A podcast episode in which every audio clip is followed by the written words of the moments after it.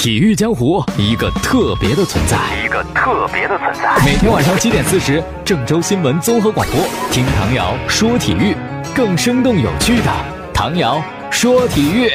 各位听众朋友，大家晚上好，还有蜻蜓的网友朋友，大家好，欢迎收听唐瑶说体育。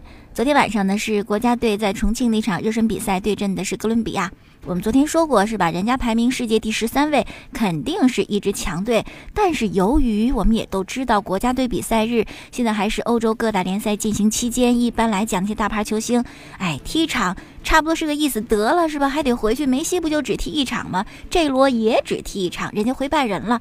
而且不止这罗一个，好像还有几名也一块回去了。这就等于是哥伦比亚的实力有所下降，是吧？那哎，你看看韩国都能赢他们，在他们这个。主力离开之后，是不是我们是不是也有赢的机会呢？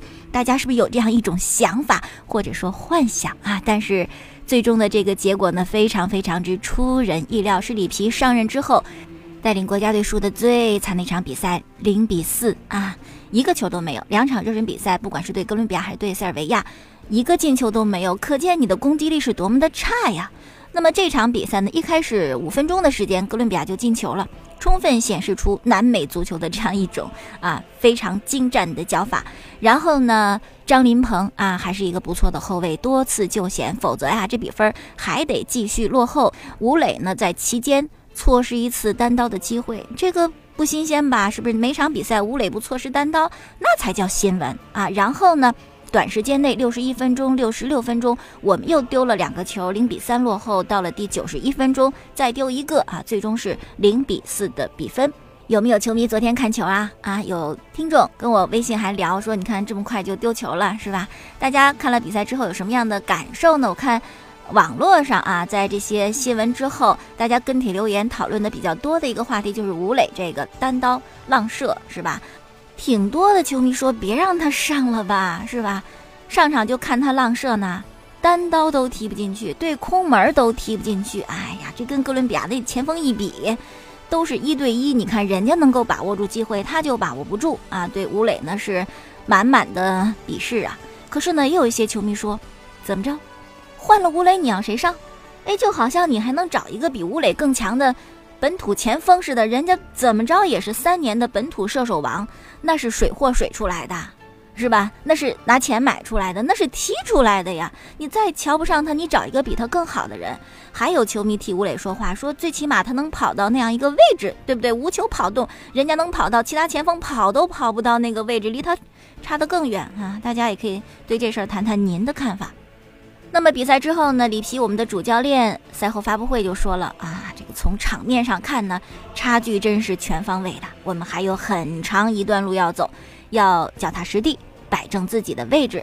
啊，当然，如果今天两队比的是乒乓球，我们肯定会赢；但如果比足球啊，真的差距很大。我不知道里皮主帅这个话是安慰呀，还是要给球队信心呢，还是？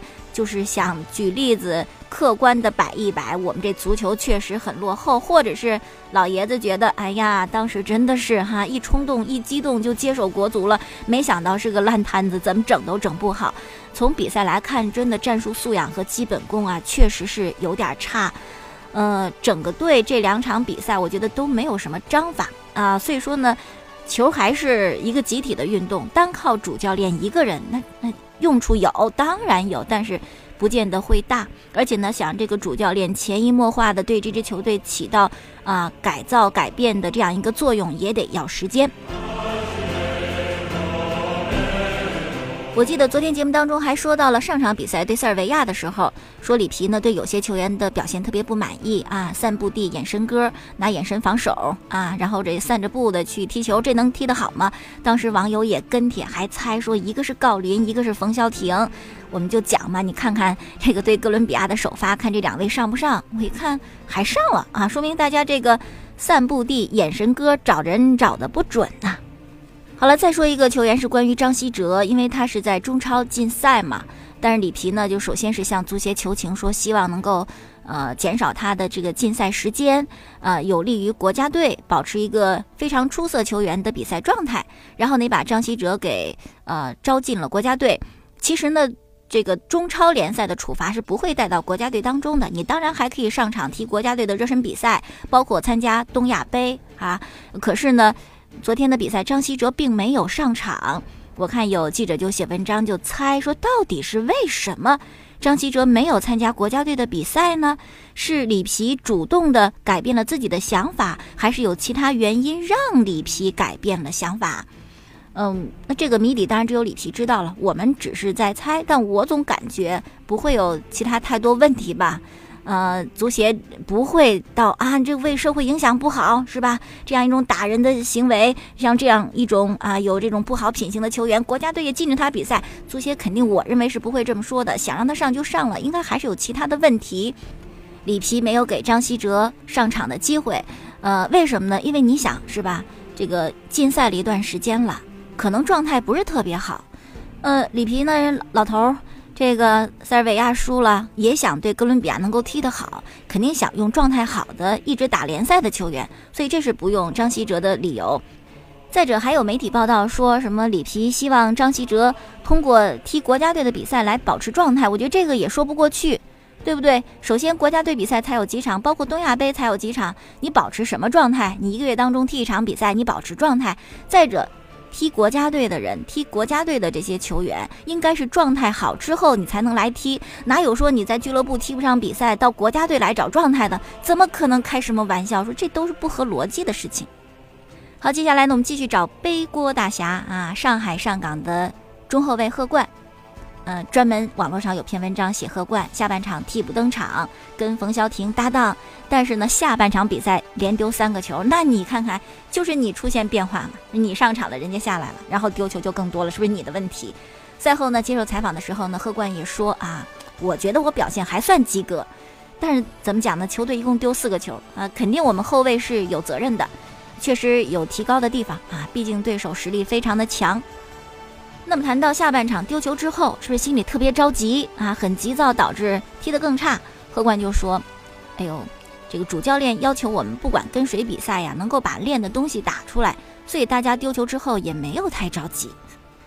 那就更更不知道，那就真是实力的问题吧，就导致输掉这个比赛。你心态也没问题，你也不着急啊，是吧？你你还能输这么多。”然后呢，谈到他上海上港的俱乐部的队友吴磊，吴磊呢，因为老是单刀不进，每场都这样，是吧？总是被人吐槽，被人诟病。贺冠就说：“那今天吴磊呢，又没有把握住得分机会，主要还是心态问题啊。他的处理球是没问题的，就是心态。”呃，那么这个话是怎么理解呢？就是他选择在什么位置，用什么方式打门，这些都都很正确啊，都唯一的选择或者是非常合适的选择，只是心态问题。可你刚才说你们没着急呀？啊，嗯，其实，在刚才我们都说过了，是一个全方位的落后。你的心态不稳定，你在门前出现机会的时候，你紧张，你处理的不是特别的合适，是为什么？因为心里没底儿。技战术还不够熟练，你的基本功还不够扎实，就好像我们说我们小时候做作业，经常会有一些，呃，学生为自己辩解，哎呀，我这道题就是粗心了，没有，粗心是因为什么？因为你的基本功、基础知识不够牢靠，你才会粗心算错数。你真的特别扎实，那几加几是几，几乘几是几，你怎么会算错呢？对不对？所以说，这是这是一个根本原因，还是我们的技术。啊，个人的这种基本功，嗯，能力还差，导致你才会在关键时刻做的不到位。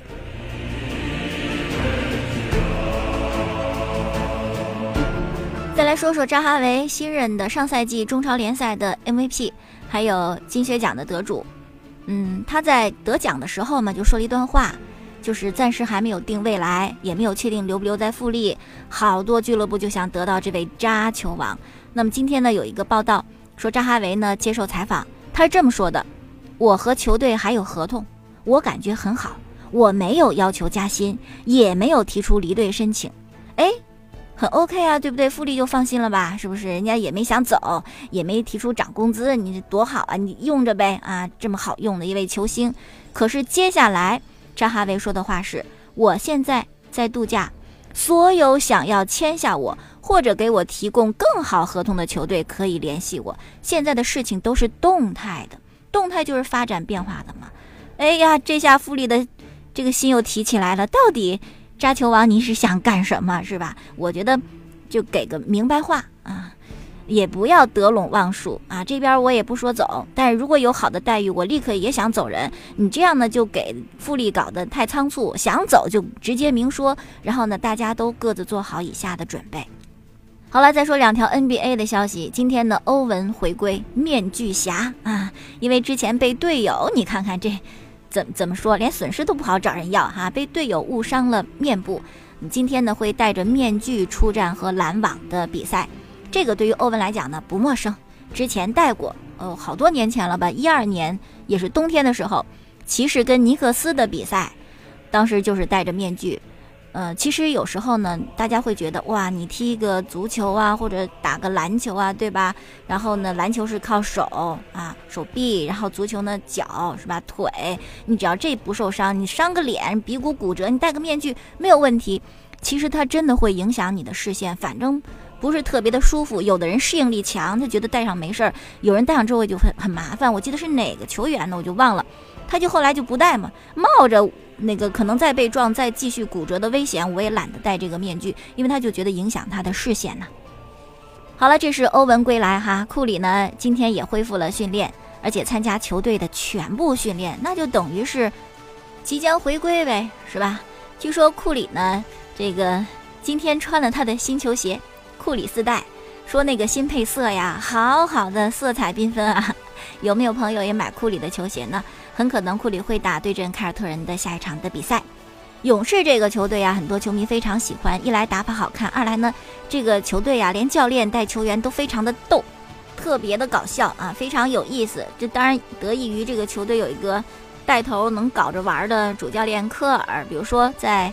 昨天吧，有记者就问这个科尔说：“你看啊，去年的时候，阿杜就杜兰特和追梦，追梦呢就是格林嘛，因为他的这个名字啊，德拉蒙德啊，其实这个音译过来就是追梦啊，大概就这样一个发音啊。说你看阿杜和追梦这个在国王主场比赛的时候那个著名的吵架事件，你对这事儿有什么样的评价吗？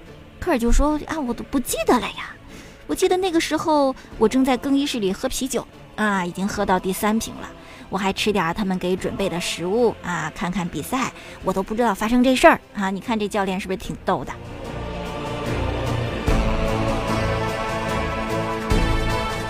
好，接下来呢，说一场世界杯预选赛欧洲区的附加赛，爱尔兰主场对阵丹麦，结果最终呢，丹麦五比一战胜爱尔兰队，晋级到了二零一八年俄罗斯世界杯的正赛。啊，你看看丹麦就晋级了，而昨天呢，意大利就被淘汰啊，好多意大利球迷非常的难受啊，非常的哀伤，加上不逢退役啊，一片悲剧色彩。嗯，意大利无缘世界杯，这个主要的背锅人是吧？就是他们的主教练文图拉，也遭到了猛烈的抨击呀。可是文图拉呢不服气，昨天接受采访时还说。我也为意大利没能闯进世界杯，我感到很抱歉，这是一件特别可怕的事情啊！对于意大利足球来讲，但是木已成舟，我也无能为力。而且过去两年我只输掉两场比赛呀，我这胜率还不好吗？是不是？你们干嘛这么一味的指责我？可是温图拉先生是吧？这两场比赛输的都太关键了呀！这两场比赛你之前再赢八百场。都抵不过来啊！这样的话呢，世界杯出现的球队已经是三十支了，还只剩两个名额会在新西兰和秘鲁、澳大利亚和洪都拉斯之间产生。这一届世界杯预选赛很有意思啊，就是北欧的球队，就天冷那地儿的球队踢得不错。丹麦，你看就淘汰爱尔兰，对吧？瑞典呢胜的意大利，冰岛小组第一，直接就晋级了。之前世界杯上很难有这么多的北欧球队出现，难不成是因为俄罗斯天气冷，他们合适？然后呢，再说一场比赛是阿根廷和尼日利亚的一场热身比赛。这场比赛呢，阿根廷二比零领先的情况下，零比四输了，是吧？当时这个比赛之前，很多就在等，在观察，在看看什么呢？因为梅西。这个比赛不参加走了，大家就在等着。哎，没有梅西的阿根廷队会踢成什么样呢？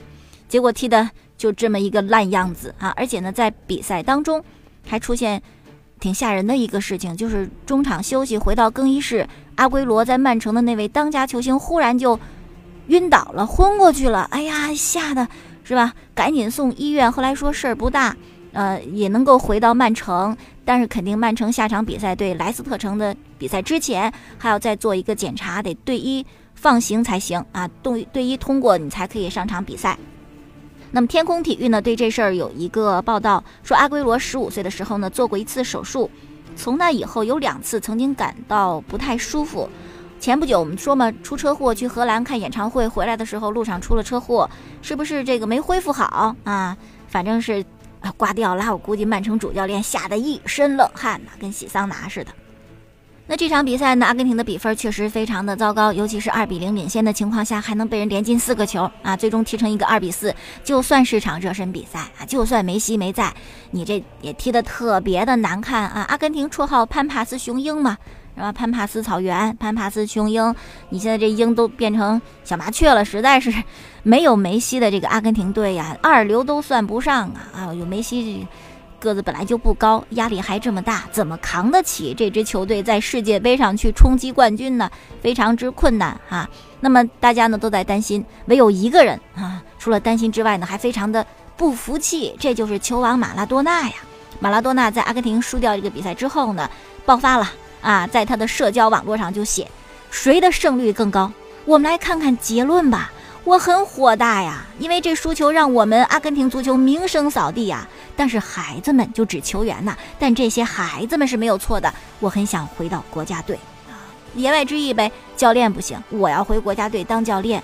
算了吧，老马，真的，我觉得你就当球王就好，哎，你就当球王就行，别当教练了，折腾什么？又没当过，是吧？带队成绩怎么样？但是老马为什么这么理直气壮地说他要回去当国家队主教练呢？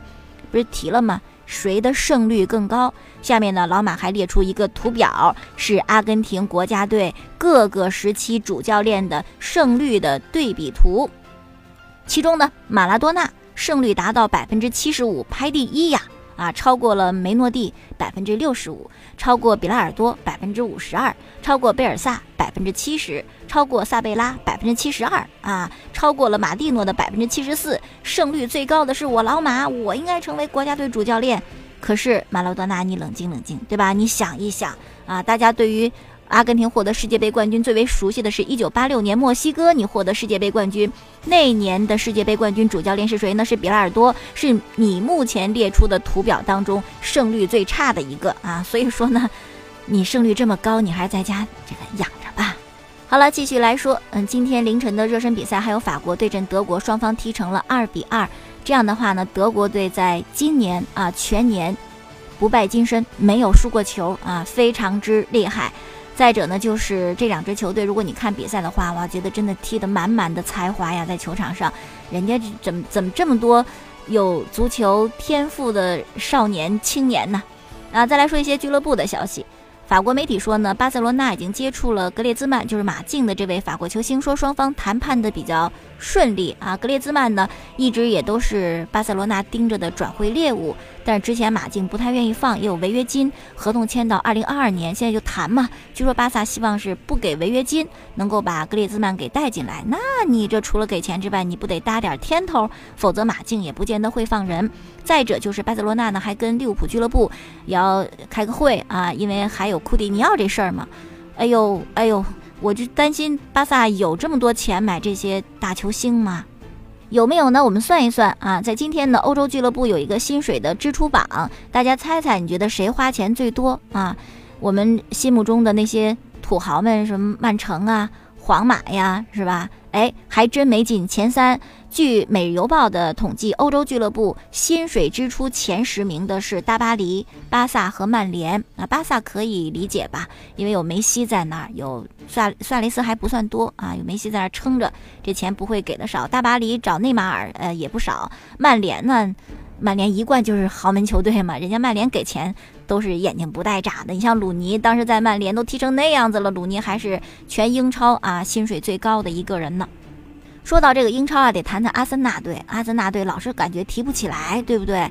啊，怎么怎么踢都不行啊。可是呢，有一个很奇怪的现象，就在今天凌晨这个国际比赛日，你看拉卡泽特啊，帮着法国队两度领先德国队啊，三次打门打进两个进球，这个进球率百分之六十六点六六六啊！厄齐尔先是助攻得分，又主导补时进球啊，两度扳平法国队。伊沃比、梅开二度，帮着尼日利亚胜了阿根廷队啊！包括上一场在阿森纳基本没有出场机会的大吉鲁也进了一个球。所以说，你看看在俱乐部踢不好，回到国家队怎么就那么强呢？这个得主教练温格先生思考一下。最后呢，说个轻松点的事儿啊，就梅西和足球游戏，他年轻时候特别喜欢打足球游戏，只有在足球游戏当中啊，他觉得才会这么有成就感，因为他不太善于跟别人交流嘛。呃，而且呢，每次都要赢，他也经常能赢，只有一次要输啊，就踢掉了这个电源线，断电了啊，所以他也就不会输，非常有意思。现在呢，年纪大了，是吧？事儿也多，孩子也多，不常打游戏。最近接受采访就说，我这不怎么打足球游戏了啊，只是和儿子和迪亚哥他的大儿子一起打一打，而且我们要打的话，我们就打的是国家德比。